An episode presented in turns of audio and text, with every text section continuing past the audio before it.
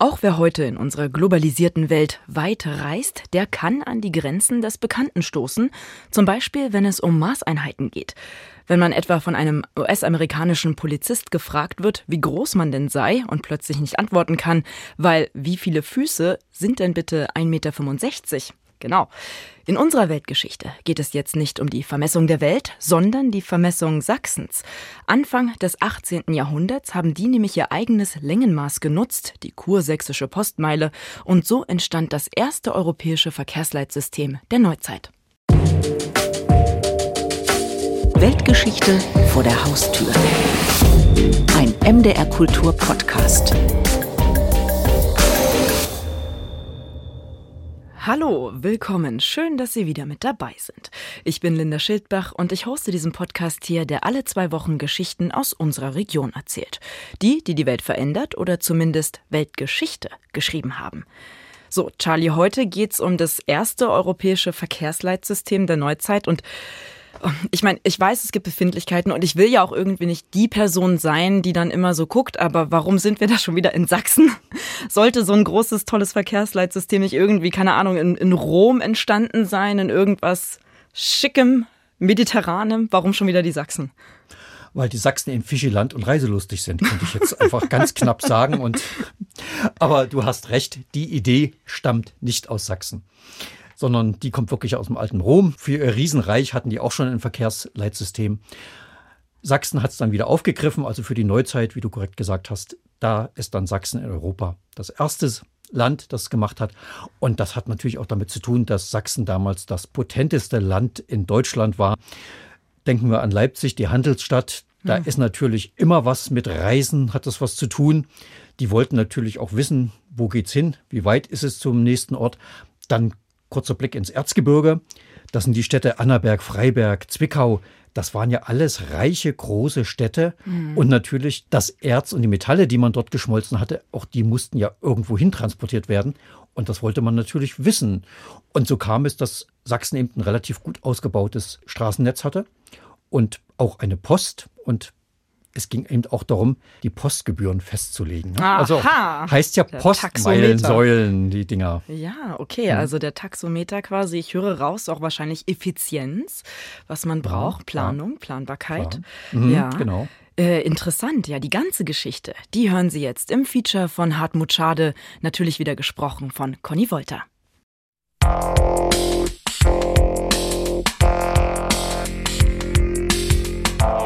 Ich fahre auf der Autobahn von Leipzig Süd gen Dresden. Bis Nossen Ost folge ich den blauen Hinweisschildern, dann den gelben der Landstraße, Hirschfeld, Naundorf, Grillenburg. Zugegeben nicht sonderlich schwer, hätte ich auch vor 300 Jahren geschafft. Ich wäre ans Grimmasche Tor in Leipzig gegangen, hätte auf den zwei dort stehenden Postmeilensäulen gelesen, dass eine Postkutsche über Geithain und Kolditz nach Freiberg fährt. Dort umsteigen, und weiter Richtung Tarrant.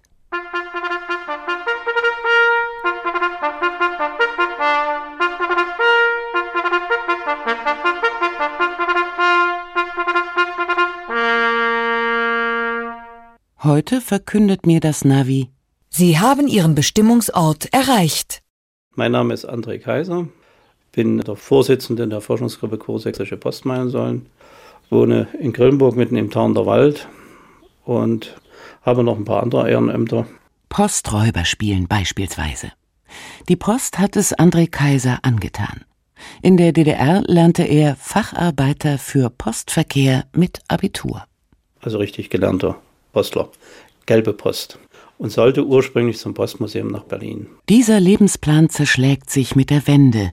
Die Begeisterung für Postgeschichte bleibt. Deshalb leitet André Kaiser die Forschungsgruppe Kursächsische Postmeilensäulen, kümmert sich also um jene steinerne Wegweiser, die mich vor 300 Jahren zu ihm gelotst hätten. Dass es dafür eine eigene Forschungsgruppe gibt, hat einen handfesten Grund. Es ist das erste europäische Verkehrsleitsystem nach römischem Vorbild. August der Starke hat damals auf seiner sogenannten Kavalierstour diese römischen Meilensäulen gesehen und hat die Idee mitgenommen. Und er hat ein flächendeckendes System zustande gebracht, also weitgehend flächendeckend, was die Römer eben nie geschafft haben. Und somit ist es das erste funktionierende europäische Verkehrsleitsystem überhaupt. Der Sachse liebt das Reisen sehr. Auch schon vor 300 Jahren könnte man an dieser Stelle witzeln. Nicht ganz falsch, denn ohne Reisende, ohne fahrendes Volk bräuchte man kein Verkehrsleitsystem. Aber der starke August kennt diesen Begriff gar nicht und hat überhaupt ganz anderes im Sinn, sagt Wolfram Dolz, Oberkustos am Mathematisch-Physikalischen Salon des Dresdner Zwingers. August der Starke wollte unbedingt sein Land neu vermessen haben. Er wollte wissen, wie groß ist es, welche Verbindungen gibt es verkehrstechnisch. Ja, wichtig war für August dem Starken auch die Administration. Also es gab in Kursachsen eine Ämtereinteilung. Das ist vielleicht vergleichbar heute mit einer Kreiseinteilung und in jedem Amt gab es einen Amtmann und der war zuständig für die Steuereinnahmen, er war zuständig für die Registrierung der Einwohner, natürlich auch der Manufakturen und dergleichen und August der Starke wollte wissen, wo sind denn diese Manufakturen verortet, wie groß sind die Städte, wie viele Einwohner haben die Dörfer. Und da hat er einen Pfarrer beauftragt, nämlich Adam Friedrich Zörner, das gesamte Kurfürstentum zu vermessen. Adam Friedrich Zürner steigt dazu auf Berge und Hügel, visiert die Kirchtürme der Ortschaften an, notiert die Winkel dazu und misst die Strecken zwischen den Orten. Das Resultat ist der Atlas Augusteus, eine Sammlung sämtlicher Kreis- und Ämterkarten des Kurfürstentums, dazu eine Wandkarte von zwei mal vier Metern Größe und eine Straßenkarte, auf der erstmals alle sächsischen Poststationen verzeichnet werden. Ein Vorläufer von ADAC Atlas, Google Maps oder TomTom. Für diese Funktion musste er die reine Streckenmessung durchführen und dafür hat er sich wieder etwas Neues ausgedacht, nämlich mit einem Wegmesser, mit einem Wagenwegmesser mechanisch Strecken zu messen. Geometrischen Wagen nennt Zürne das von ihm konstruierte Gefährt. Ein Gestänge an einem Rad bewegt bei jeder Umdrehung ein Zählwerk mit 9999 Stellen. So hat es auf den Landwegen und Poststraßen geklungen, die Adam Friedrich Zürner seit 1713 abfährt und abläuft. Die Postmeilensäulen haben mit der Forschungsgruppe nicht nur eine eigene Historiker-Community, sondern im Schloss Lauenstein im Osterzgebirge auch eine eigene Abteilung im Museum. Hier ist ein originalgetreuer Nachbau von Zürners Messwagen zu sehen und zu hören. Auf zwei verschiedene Art und Weisen wurde ja vermessen. Die größeren, breiteren Wege wurden mit der Kutsche abgefahren und die Kutsche hatte dann auf der Hinterachse noch geladen einen Schiebebock mit einer Messeinrichtung. Und wenn es mit der Kutsche nicht weiterging, musste dann einer den Schiebebock nehmen und zu Fuß weiter laufen und vermessen. Erzählt Museumschefin Gabriele Gelbrich. Da gibt es eine Legende, ob die wahr ist, weiß ich jetzt nicht. Man sieht ja den kleinen Schubkarren hinten drauf auf der Kutsche geladen, dass die Leute sich gewundert haben über das fünfte Rad am Wagen, was es da gibt, was eigentlich gar keine Funktion hat. Daher soll der Spruch kommen, das wäre das fünfte Rad am Wagen. Ob Zürner tatsächlich der Urheber dieser Redewendung ist, lassen wir mal dahingestellt. Fest steht, seine Idee, die wichtigsten sächsischen Straßen mit Meilensteinen zu markieren, auf denen Richtung und Entfernung bedeutende Ortschaften vermerkt sind, stößt bei August dem Starken auf offene Ohren. Der hat die Reste der Verkehrsbeschilderung des Römischen Reiches auf seiner Europatour gesehen und will sie nun in seinem Herrschaftsbereich wieder auferstehen lassen. Da gibt es einen Medaillenentwurf von 1726, da steht etwa übersetzt drauf in Lateinisch. Der sächsische August lässt als Nachfolger des römischen Augustus die verfallenen römischen Säulen in Sachsen neu wieder auferstehen. Nun, die Römer sind nie bis Lucca, Langensalza, Leisnig gekommen, waren auch nie im Vogtland, der Lausitz oder im Erzgebirge, also lässt August in Wahrheit keine verfallenen römischen Säulen wieder aufrichten, sondern neue Obelisken und Stelen errichten. Der prestigebewusste starke August verbindet dabei das Praktische mit dem Prunkvollen. Das Wichtigste an den Postmeilensäulen neben den Entfernungsangaben war das große Wappen mit Darstellung seines Machtbereichs, also Großfürst von Litauen, König von Polen und Kurfürst von Sachsen mit der polnischen Königskrone und dem ganzen Wappenschmuck und seinen Initialen Augustus Rex, König August. Und das war nur mit den Initialen auch an den kleineren Straßensäulen überall in Gold. Unten das Posthorn und oben dieses AR. Und damit war seine Macht im ganzen Lande auch manifestiert. Wenn man in eine Stadt kam und man sah dieses Wappen, seine Initialen, aha, hier bin ich bei August Starken. Das ist auch von den Römischen abgeleitet, weil bei den Römischen war erstmal die Lobeshymne an den römischen Kaiser und ganz unten die Entfernungsangabe. Also dasselbe System.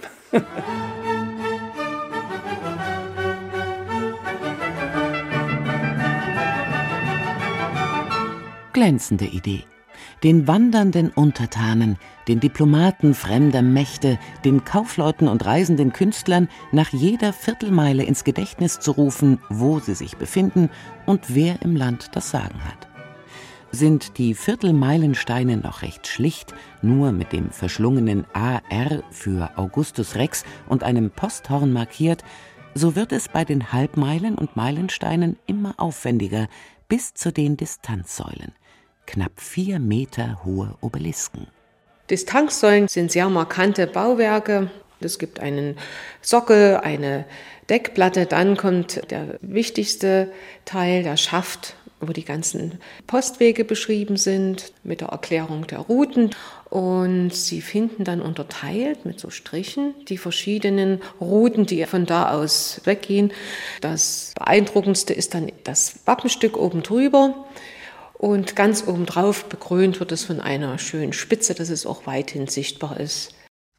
Deswegen sind die Meilensteine übermannshoch und selbst die Viertelmeilensteine reichen einem heutigen Reisenden noch bis zur Brust. Man soll sie von weitem sehen, um eine Orientierung zu haben muss man sich ja vorstellen, gerade wenn Sie ja durchs Osterzgebirge gefahren sind mit dem Postkutschen und es war Nebel, wusste man, man ist noch auf dem rechten Weg. Also dienten schon auch noch ein bisschen als Wegweiser, aber eben auch als Entfernungsangaben, also dass man wusste, wo man sich befindet. Heute haben wir ja genauso Wegweiser in verschiedener Art. Wir haben die blauen Autobahnschilder, die gelben für die Fernverkehrsstraßen und so weiter. Und damals war das eben auch was ganz Modernes, diese Steinsäulen an den Straßen zur Orientierung.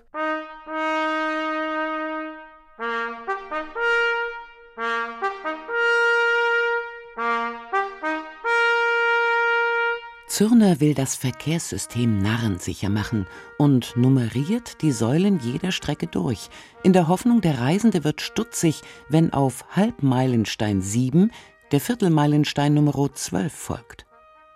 Die Steinsäulen sind verschwunden, aber Zürners Grundideen, eindeutige Streckenführung und Sichtbarkeit schon von weitem sind bis heute das wichtigste Kriterium für ein Verkehrsleitsystem, sagt Dr. Jan Grimm. Er leitet im Sächsischen Landesamt für Straßenbau und Verkehr das Referat Intelligente Verkehrssysteme. Die klassischen Wegweiser, die gelben auf den Bundesstraßen und die blauen auf der Autobahn, die haben jetzt heutzutage andere Anforderungen. Die müssen reflektieren, sie müssen groß genug sein, dass man mit größeren Geschwindigkeiten und rechtzeitig vorher eben sieht, wo es lang geht. Die Farbe ist ein graues Band, weiße Streifen, grüner Rand. Zu Zeiten Augusts des Starken weisen Armsäulen den Weg. Hölzerne Pfähle, deren ausgestreckte Arme den Reisenden auf einen Abzweig hinweisen. Man kann in den spitz zulaufenden Schildern von heute noch den ausgestreckten Zeigefinger von damals wiedererkennen. Eines hat sich aber seit des starken Augustszeiten völlig geändert: die Entfernungsangaben. Auf den Postmeilensäulen stehen keine Meilen, sondern Stunden. Von Dona nach Depoldeswalde beispielsweise drei Stunden fünf Achtel, nach Freiberg neun Stunden. Das hängt damit zusammen, dass der einfache Bürger in der Regel zu Fuß unterwegs war und mit Meilen überhaupt nicht anfangen konnte. Und demzufolge, dass man das nachvollziehen konnte, ist es ja so, dass ich etwa in viereinhalb Kilometer eine Stunde unterwegs bin. Also wusste ich, in einer Stunde bin ich etwa da und hatte auch eine räumliche Vorstellung. Die Landesvermessung durch Friedrich Adam Zürner erfolgt in Routen. Eine Dresdner Route sind 4,531 Meter, 1000 Routen ergeben eine Wegstunde und zwei Wegstunden entsprechen einer sächsischen Meile.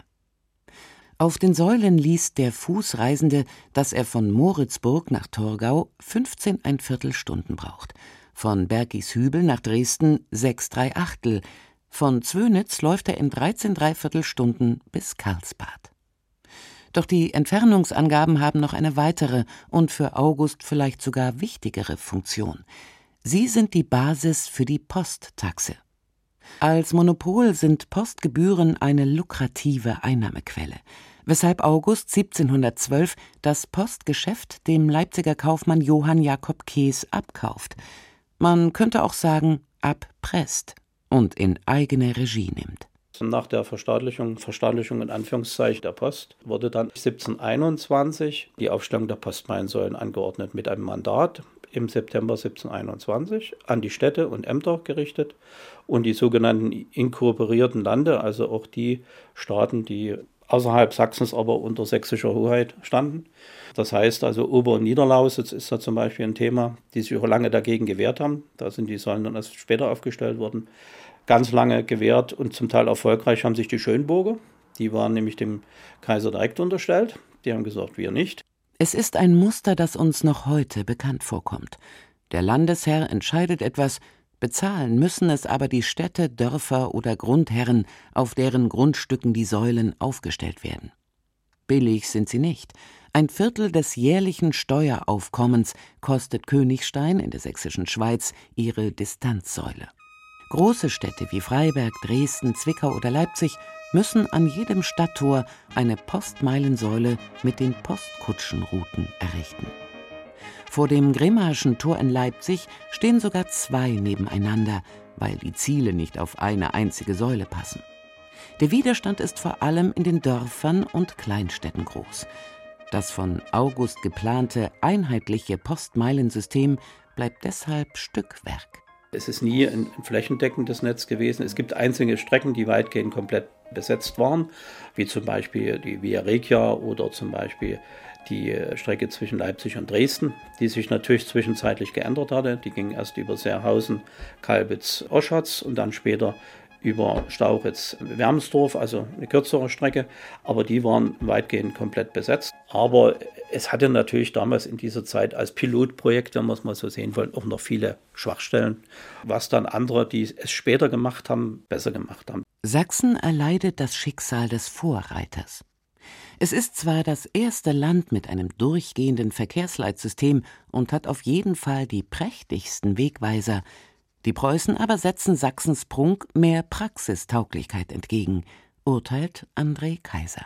Die haben nämlich Chausseebau und Meilensäulen verbunden. Das alles in einem Guss gemacht. Die haben also pro Chaussee, wie zum Beispiel die erste preußische Fernchaussee, Magdeburg, Halle, Großkugel bei Leipzig, wo dann der Grenzübergang äh, Richtung Leipzig war, komplett die Chaussee gebaut, die Meilensteine dazu.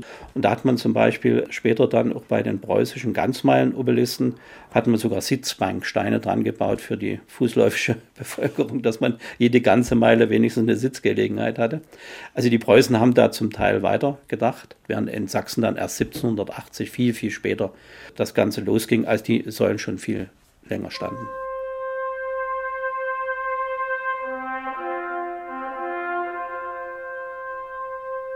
Das innovative Verkehrsleitsystem ist nach einem halben Jahrhundert überholt. Die Säulen stehen an den falschen Orten mit den falschen Zeiten, weil sich die Verkehrsrouten verändert haben. Sie stimmen nicht mehr, weil Preußen nach den napoleonischen Kriegen sich zwei Drittel Sachsens einverleibt. Mit der Eisenbahn gibt es ein neues Verkehrssystem. Die Menschen werden mobiler. Das Straßen- und Verkehrssystem muss sich anpassen. In Sachsen werden an den Straßen neue Steine gesetzt, auf der Basis der kleineren preußischen Meile und deutlich schlichter. Die Routen werden besser markiert.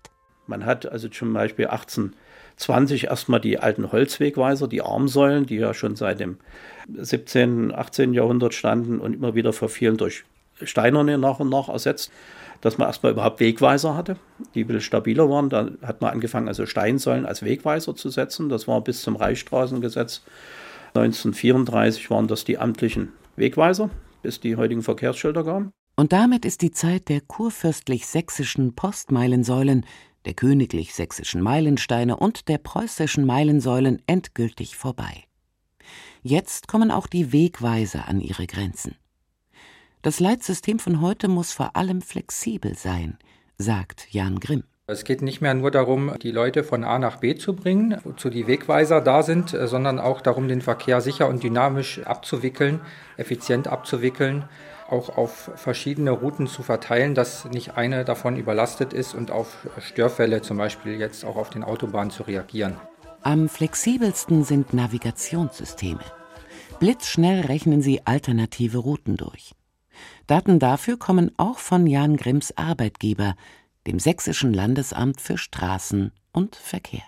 Die Information steht jetzt schon auf dem Webportal zur Verfügung, aber das Ziel ist, dass die tatsächlich auch von den Googles, TomToms und wie sie alle heißen dieser Welt genutzt wird, damit das dann alles richtig dargestellt wird und die Leute eben richtig außenrum gelotst werden. Dass man vielleicht sogar auch die von uns favorisierten Umleitungsrouten dann mit berücksichtigt in der Navigation dass auch die Interessen der Allgemeinheit, zum Beispiel Schutz von Wohngebieten, von Schulen, von Durchgangsverkehr mit erhalten werden können.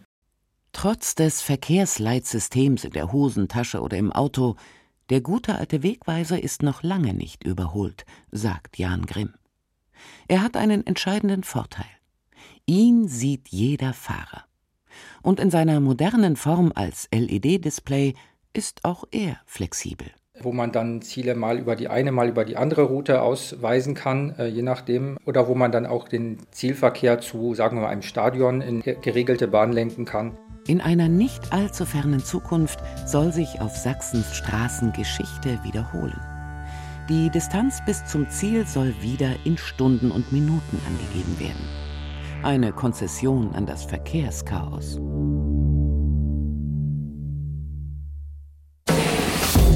Weltgeschichte vor der Haustür. Ein MDR Kultur Podcast. Tja, das erste europäische Verkehrsleitsystem der Neuzeit. Charlie, das war jetzt wirklich sehr, sehr spannend. Hätte nicht gedacht, dass das all dem, also dass all das dahinter steckt. Was ich mich trotzdem noch gefragt habe, ohne jetzt der Sache zu nahe zu treten, dass es jetzt ja wirklich eine Forschungsgruppe auch dazu gibt.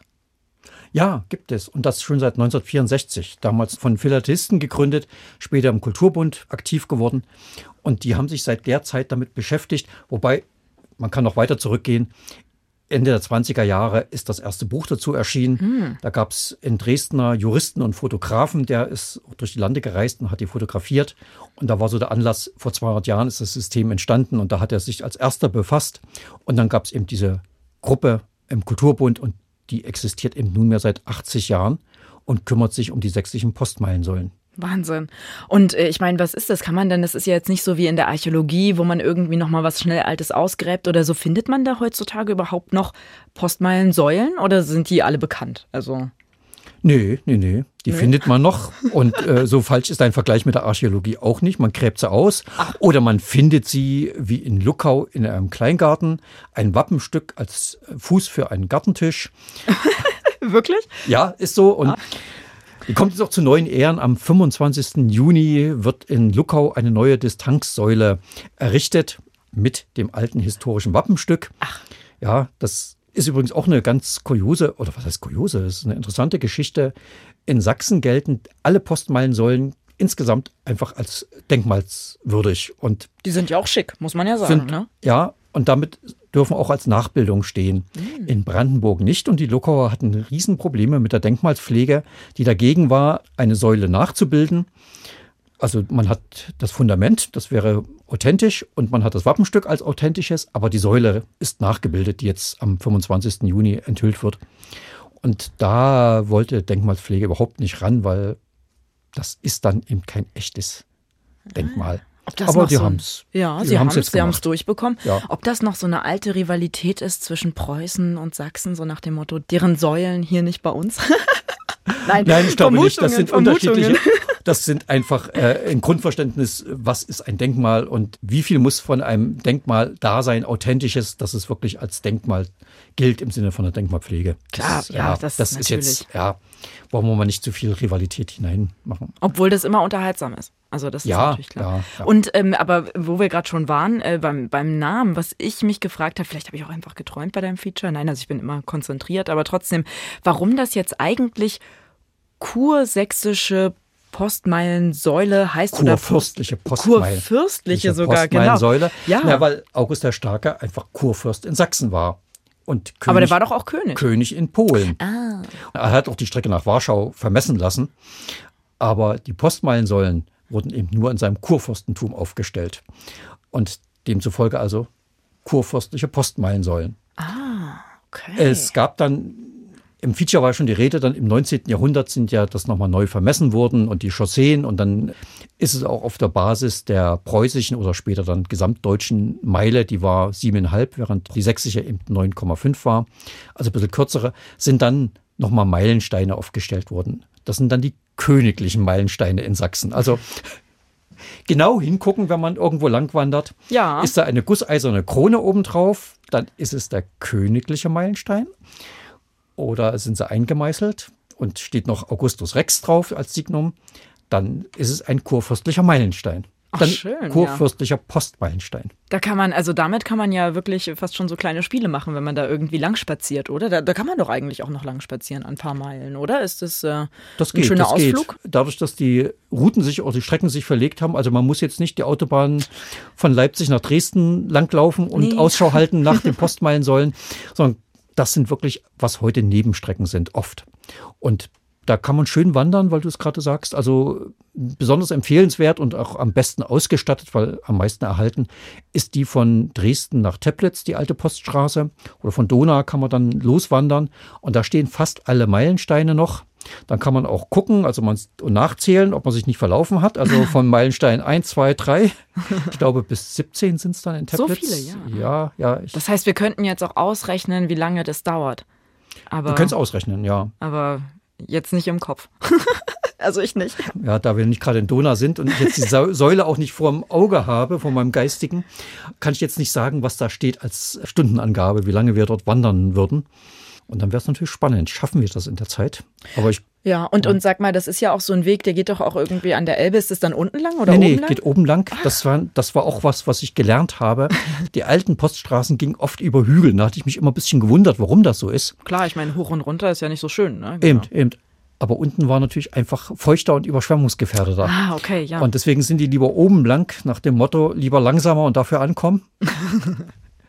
und also da oben kann man schön lang wandern von Tablets. Man kann es natürlich auch an einigen Tagen mal im Jahr mit der Postkutsche fahren. Also der Verein von André Kaiser, die bieten auch Postkutschenreisen dort auf den alten historischen Poststraßen an. Ach, schön. Und früher, als es noch keinen Klimawandel gab, sogar im Winter mit Schlitten, mit Postschlitten. oh, wirklich, ja? Ja, Ach, schön. Das ist ja natürlich auch eine schöne Idee. Mhm. Wie viele Pferde haben die wohl vor die Kutsche gespannt? Frage ich mich jetzt. Vier. Ne? Vier sind es meistens und auch in Lauenstein in dem Museum sieht man eine alte historische Postkutsche. Und dann überlegt man sich doch, weil es ist eben nicht das, was man aus dem Film kennt. Nein. So geschlossen und hoch und gelb. Und schön, Sondern genau. es war ein alter, offener Reisewagen. Ich hätte gesagt, da passen vier Leute rein. Aber ich habe dann eine Abbildung gesehen, da war mindestens doppelt so viel drin. und wie gesagt, ungefedert, ungeschützt bei Sonne, Wind, Wetter. Also dachte ich auch, na ja. Also ob das wirklich stimmt, dass die Sachsen mehr gereist sind. Wenn ich das gesehen habe, dachte ich, Die, die na sind ja, halt das abgehärtet. Die sind halt abgehärtet, die Sachsen. Ja, ja, graue Gegend. Aber es ist, eine, ist dann eher schon eine Abenteuerreise aus unserer Sicht Das, heutzutage. das ist schon, also da hat man auch eine Vorstellung gekriegt, wie anstrengend das eigentlich war und dass man da nicht zum Vergnügen mal schnell ins Erzgebirge gereist ist. Wie gesagt, diese Postkutschen, die muss man sich da abschminken. Das war ein offener, geflochtener Wagen. Und, dann hat man vielleicht dann doch eher die Postmeilensäulen gezählt, um zu wissen, ob man bald ankommt. Das kann ich mir gut vorstellen. ist. Und ich bin mir nicht sicher, ob ich nicht lieber abgestiegen und zu Fuß gegangen wäre. Oder selbst reiten. Gut, weitere spannende Weltgeschichten vor der Haustür, die hören Sie in unserem gleichnamigen MDR Kultur Podcast. Den finden Sie in der ARD Audiothek und überall da, wo es Podcasts gibt. Und wenn Ihnen es gefallen hat, was Sie jetzt gehört haben, dann geben Sie uns doch eine schöne Bewertung und abonnieren Sie uns. In zwei Wochen gibt es dann die nächste Folge von Weltgeschichte vor der Haustür. Machen Sie es gut. Tschüss.